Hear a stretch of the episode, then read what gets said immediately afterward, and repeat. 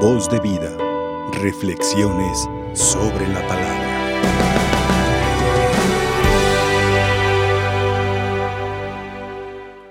Hoy, queridos hermanos, nos alegramos con la Iglesia Universal porque estamos celebrando con gran alegría dos grandes apóstoles de Jesucristo, llamados y elegidos en la oración del mismo Señor.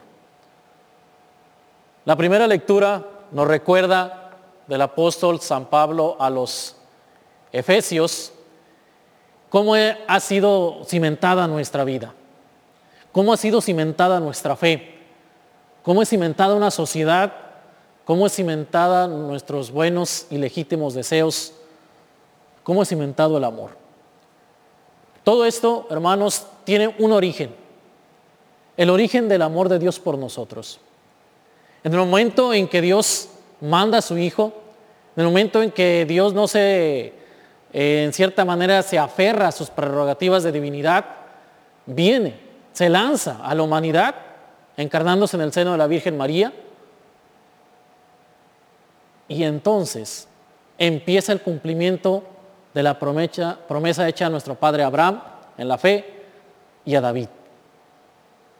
Esta encarnación del Hijo de Dios en nuestra muy débil carne, en muy nuestros débiles huesos, en un mundo tan lleno y dividido por muchos intereses, Jesucristo, el Hijo de Dios, toma la carne para redimirnos.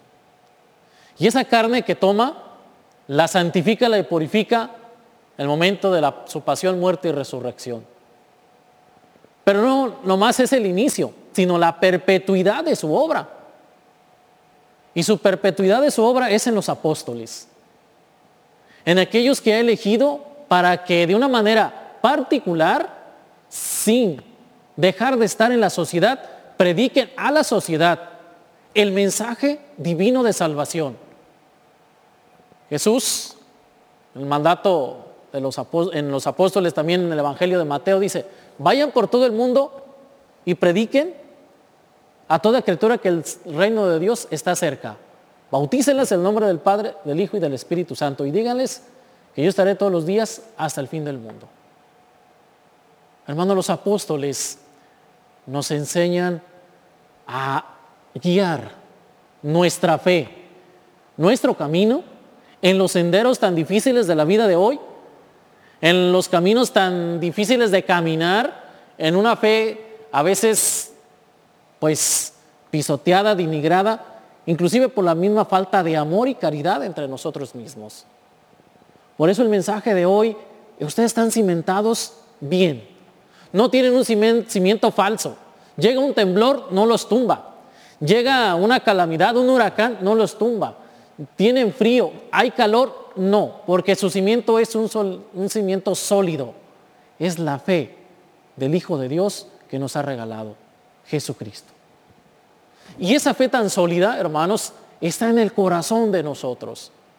Nuestro juicio, puede ser diferente porque la razón empieza a veces divagar en intereses, en miedos, en temores, pero nunca, nunca debe de dudar nuestro corazón y nuestra mente de dar ese sí de los apóstoles.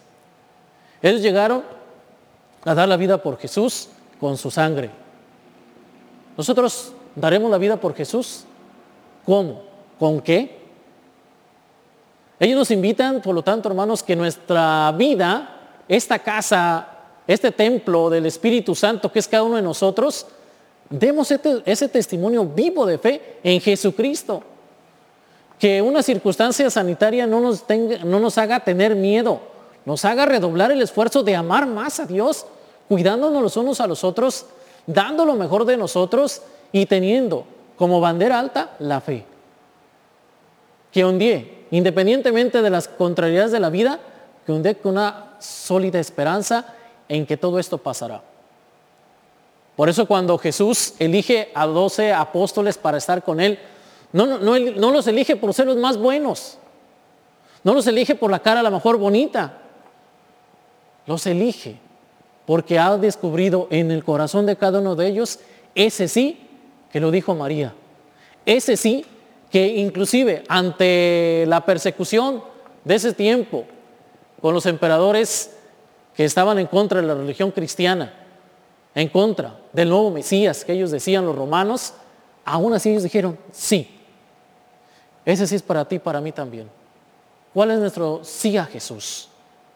¿Cuál es ese sí que tenemos que nosotros sacar de nuestro corazón en una situación como la que estamos viviendo a nivel mundial y seguir diciendo, sí Señor, aquí estoy? Como dijo el profeta Jeremías, envíame a mí, aquí estoy Señor. Soy un muchacho, soy joven, no, no sé, pero tú envíame. Dice, a donde yo vayas, te enviaré. Cuando los apóstoles nos enseñan, por lo tanto, a tener una fe firme, una fe sólida, una fe que no la tambalee nada ni nadie. Es más, ni nosotros mismos no la tambaleemos por nuestros tantos errores que podamos tener. Por nuestras muchas faltas de amor que tengamos, por nuestros muchos errores que tengamos con la sociedad, en la familia, en los diferentes ámbitos de nuestra vida, no tambaleemos en nuestra fe. Es una fe sólida, porque el origen es Jesucristo.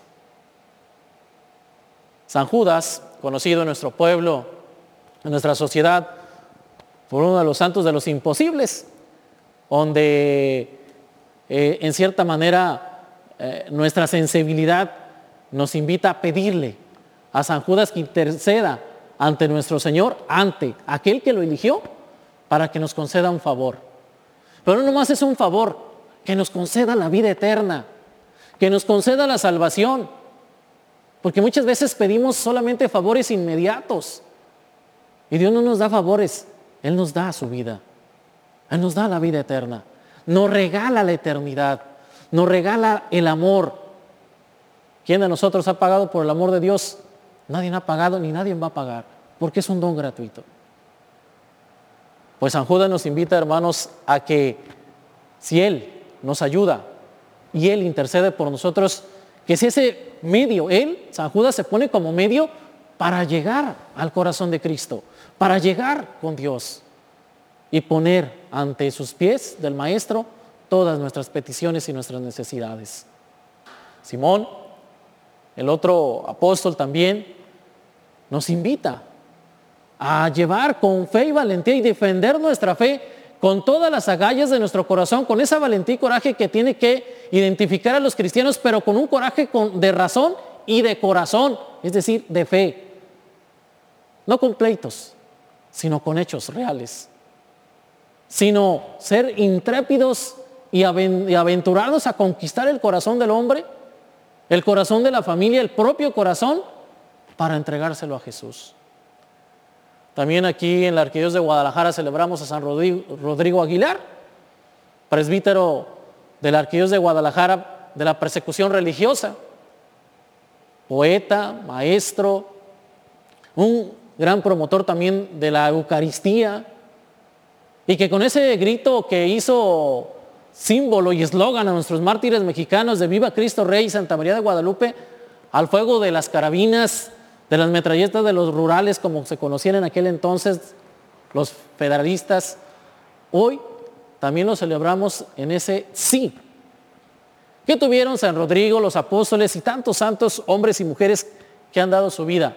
Simplemente han dicho, hágase en mí según tu voluntad. Hágase en mí.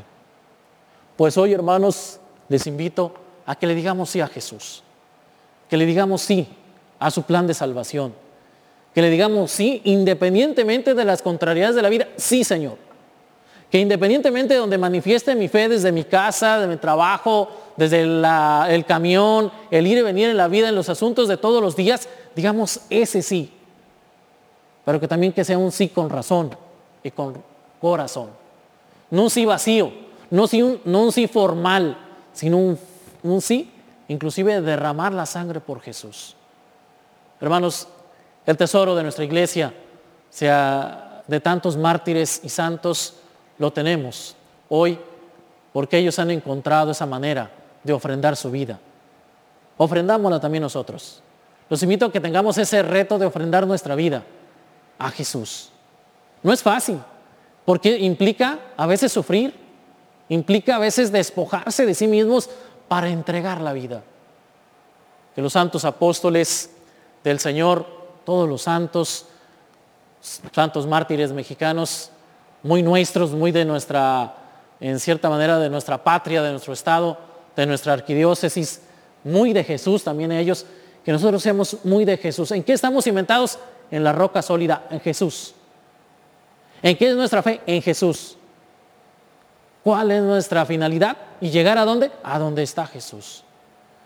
Que el Señor, hermanos, día a día, pues en cierta manera renueve nuestro corazón en ese mensaje que resuena en toda la tierra, como dice el Salmo. Que nuestra fe resuene en toda la tierra con justicia, caridad y misericordia.